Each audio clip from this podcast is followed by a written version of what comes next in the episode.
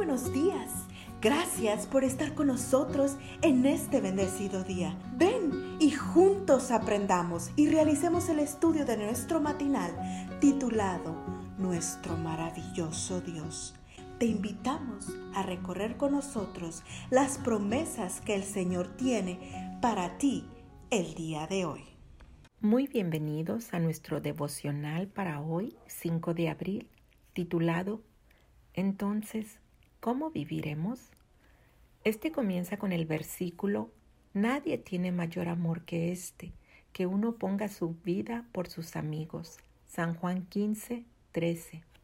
¿Hay en este mundo alguna persona por la cual con gusto morirías para que ella viviera?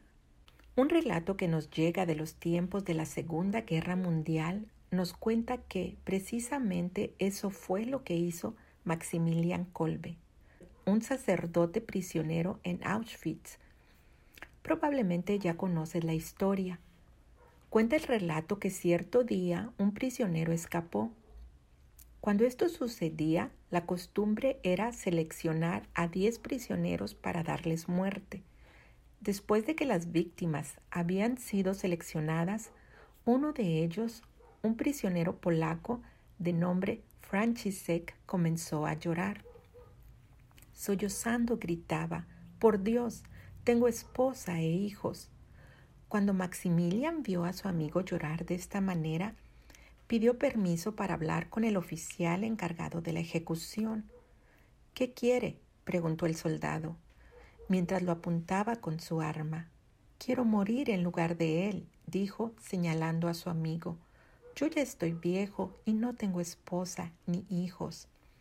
El 14 de agosto de 1941, Maximilian Kolbe murió para que su amigo Franciszek pudiera vivir. Tal como lo refiere nuestro texto para hoy, nadie tiene mayor amor que este, que uno ponga su vida por sus amigos. San Juan 15:13. He leído que mientras vivió, cada 14 de agosto, Franciszek viajaba a Auschwitz para rendir tributo a la memoria del hombre que murió en su lugar y que en el patio de su casa colocó una placa labrada por él mismo como un recordatorio de lo que sin duda constituye el máximo sacrificio que un ser humano pueda realizar en favor de otro.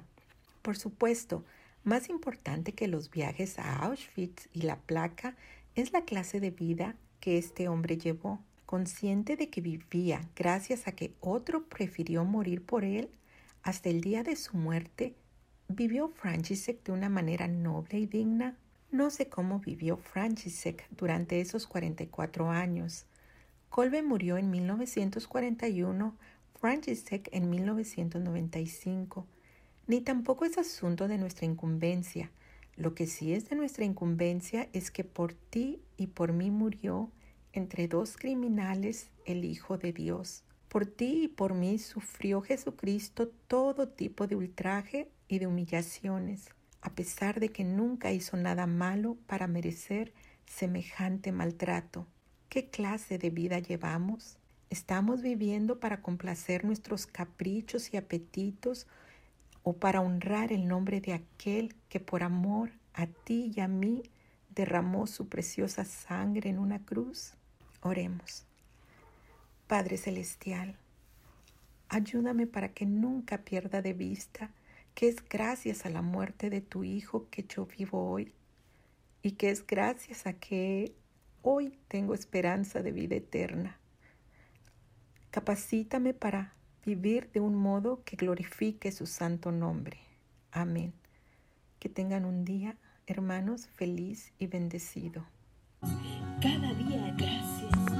Gracias Dios por darnos la tranquilidad necesaria para enfrentar los retos, alegrías y dificultades de este nuevo amanecer. Porque el Señor tu Dios está contigo. Como guerrero victorioso se deleitará en ti gozo te renovará cada día con su amor. Te esperamos el día de mañana para continuar cobrando aliento en la palabra de nuestro maravilloso Dios.